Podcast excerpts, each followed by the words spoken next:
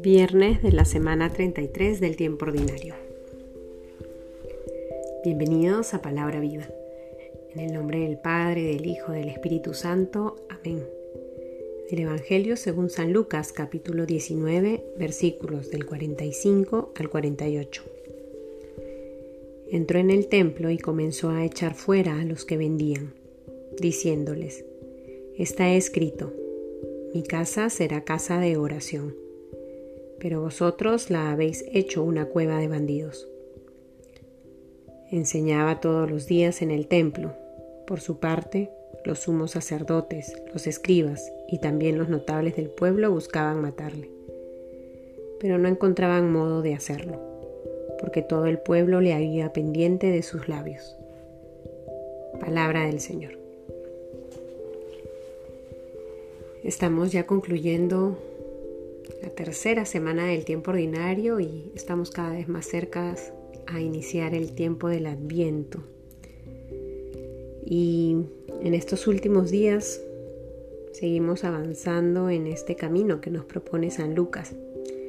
Y el día de hoy volvemos a poner la mirada en este pasaje donde Jesús expulsa a los vendedores del templo. Podemos recoger algunas luces que brotan de este pasaje bíblico. Sin embargo, creo que el día de hoy podemos quedarnos con una idea muy sencilla, muy clara y muy breve. Si el Señor llega a tu corazón, ¿qué expulsaría de adentro?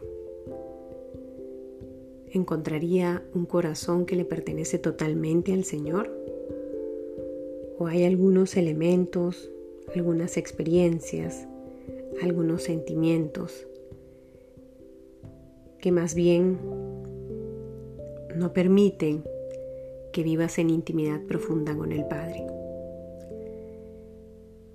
¿Qué haría Jesús si es que entra a tu corazón? ¿Lo encontraría ordenado? ¿Lo encontraría en calma? ¿Lo encontraría limpio? ¿O más bien sería su experiencia la misma que cuando llegó al templo y encontró a los vendedores haciendo bulla, vendiendo animales, Jesús reconocería en tu corazón que es el Padre quien reina en tu vida? Creo que responder estas preguntas nos pueden llevar a concluir de que Jesús en todo momento reclama lo que es suyo. En el pasaje expulsa a los vendedores del templo porque Él quiere recuperarlo para Dios. Él quiere recuperar el motivo por el cual el templo se construyó. Lo mismo pasa con tu vida. Jesús se acerca a tu vida, se acerca a tu corazón con intención de reclamar lo que le pertenece.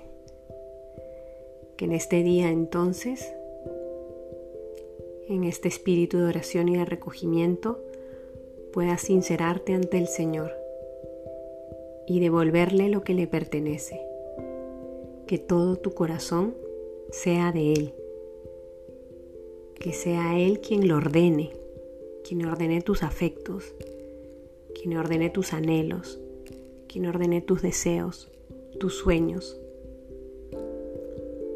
para que en todo momento, toda tu vida, refleje tu identidad, manifieste el templo que eres, a quien le perteneces. En el nombre del Padre, del Hijo, del Espíritu Santo. Amén.